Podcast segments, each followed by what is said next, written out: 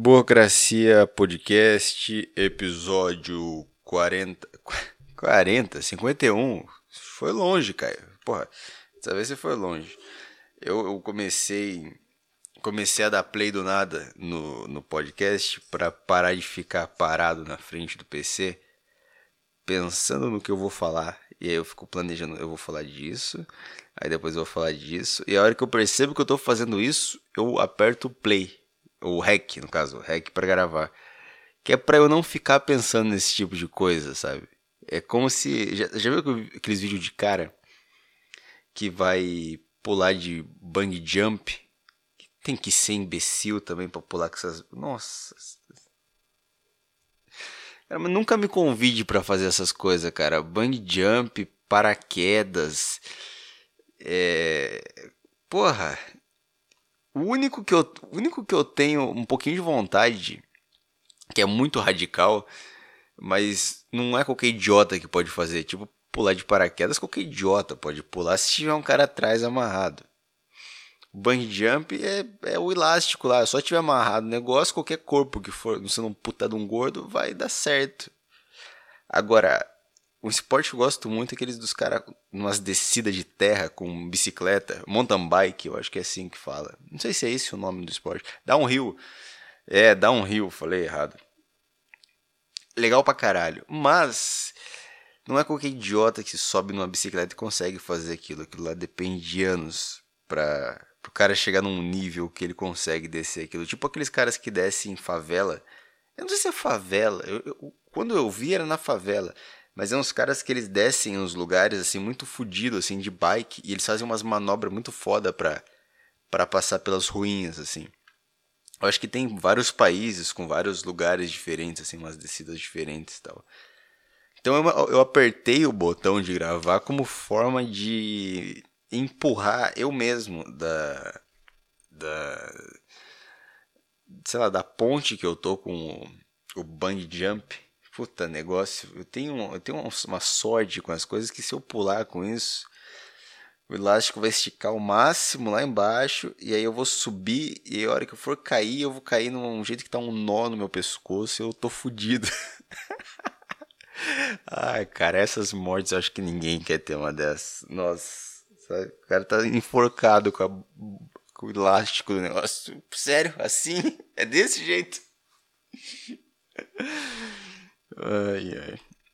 Me dá uma vida, uma morte mais, mais legal, né? Faz o elástico estourar, pelo menos. Eu dou de cara no chão e. Foda, fica legal. As pessoas ficam pensando, caralho, como é que deve ter sido o momento onde estourou o elástico? Não com a porra da borracha, né?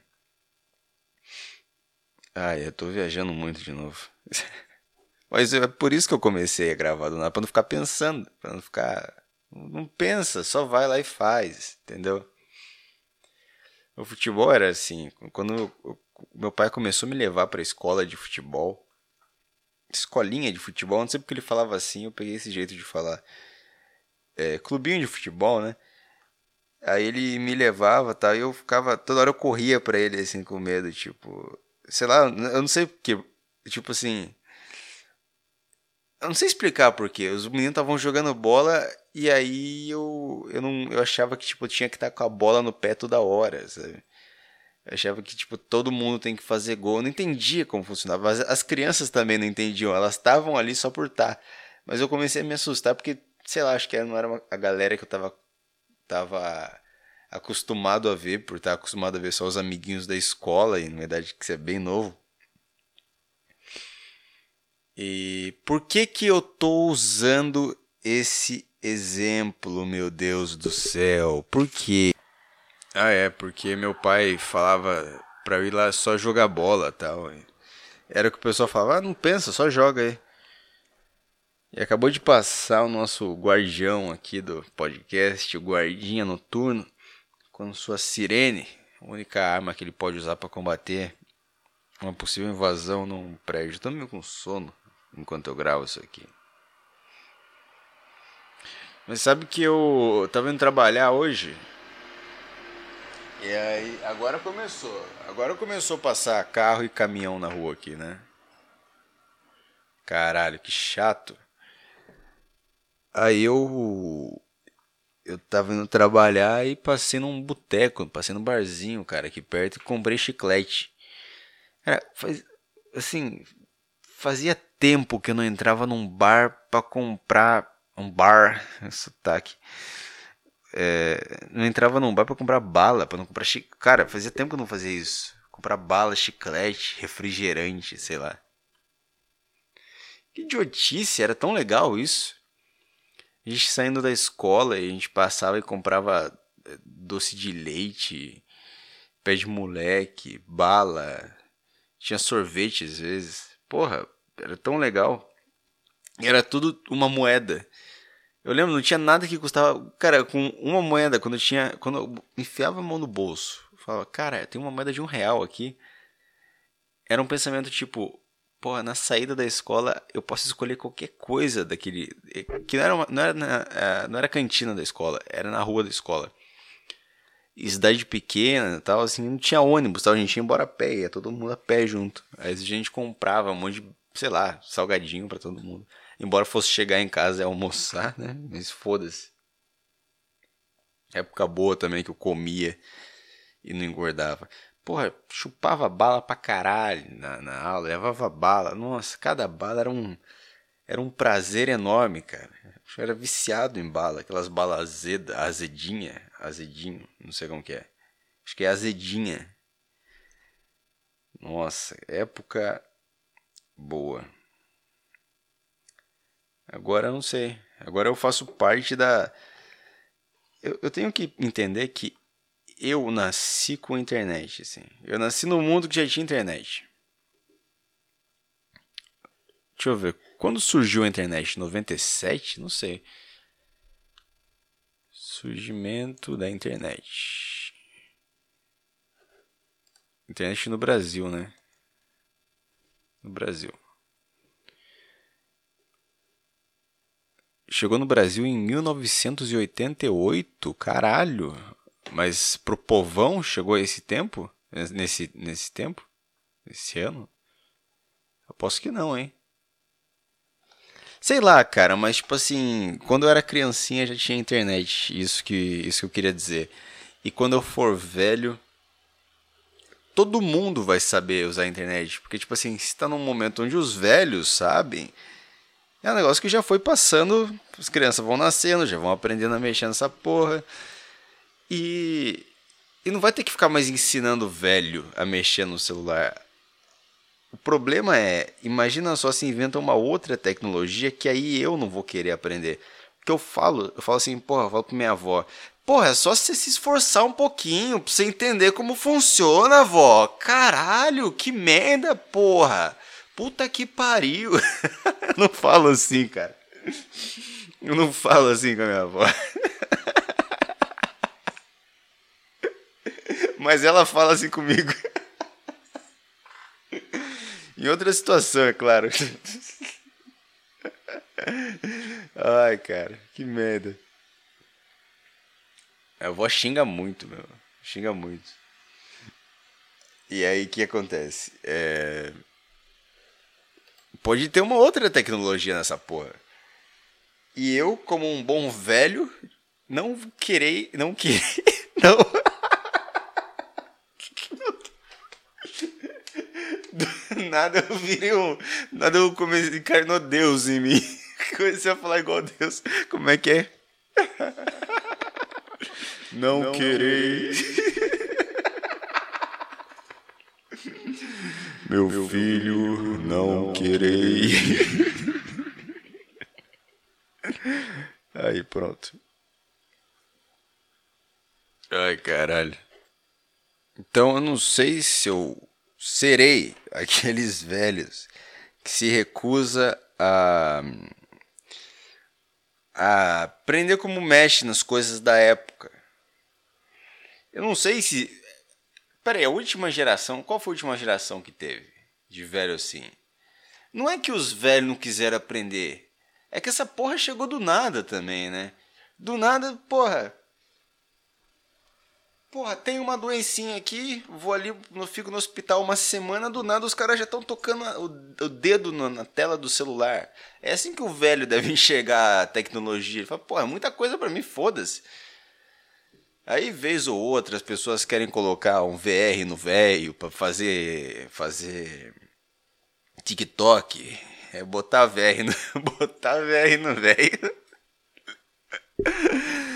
É, eles querem colocar VR no velho para fazer TikTok, para chamar atenção na internet. Daí o velho, daí precisa do velho. O velho quase morre de ataque do coração porque porque porra, porque ele não sabe jogar o negócio do VR, ele foi bem onde tinha um zumbi que apareceu lá e deu um susto nele. Só que você já tá acostumado com esse susto do zumbi aí que você joga esse jogo, joga jogos de zumbi que são realistas pro seu, pro seu vô. Você joga isso como se fosse rotina para você. Tudo bem, mas o seu avô tá sofrendo em silêncio. Porque ele lembra todo dia daquele zumbi que deu um susto nele, ele teve que esconder que ele não cagou na calça, porra. Esse é o monstro que você é. Será que eu consegui explicar o que eu tinha para explicar? Puta que pariu, eu perdi um pouquinho do meu ar, um pouquinho, só não tudo. Ai ai tem que respirar às vezes no meio do podcast aqui, porque. Porque. Tudo bem. A, a minha namorada tava falando que ela viu uma notícia que o cara.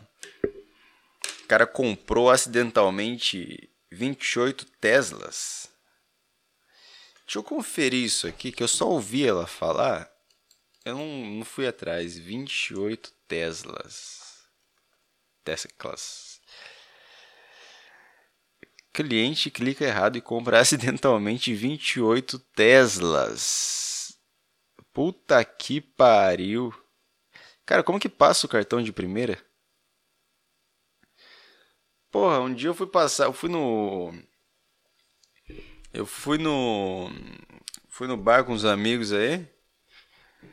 E aí fui passar o cartão crédito insuficiente. Porra, crédito insuficiente, uma coisa assim. E eu achava que tinha uma grana ali. E aí eu vi que o banco, à noite, porra, à noite, pegou uma grana minha. Ah, você tem essa taxa aqui que eu acabei de inventar. É meu. E aí não passou.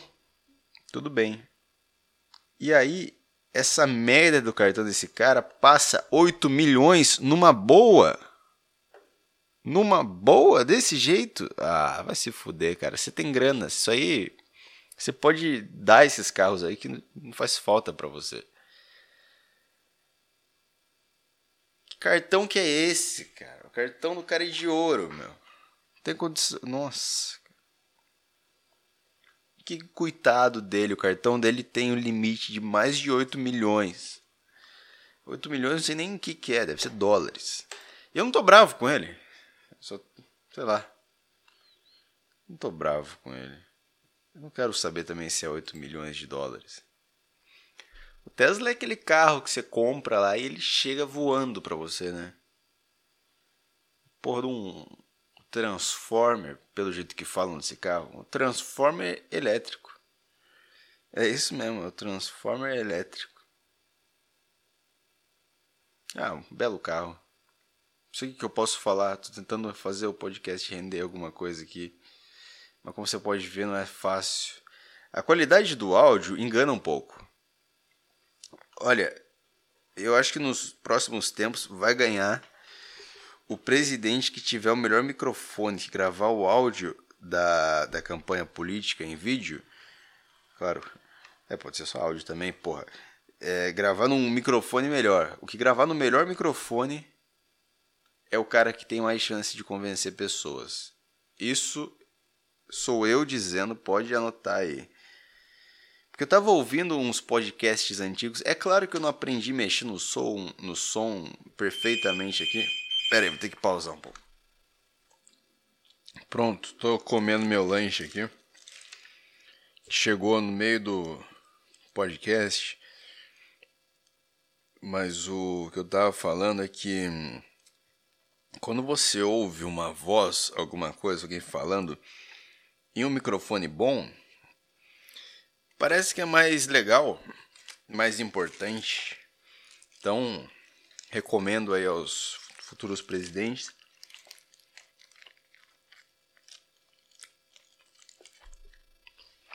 Pô, muito bom é, maionese temperada, né? Muito bom essa porra. Caralho. Saboreando isso aqui.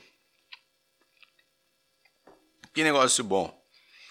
Agora acabou o ritmo do podcast. Puta que pariu. Resolvi comer no meio do negócio. Então é isso aí. Valeu por ouvir. E falou.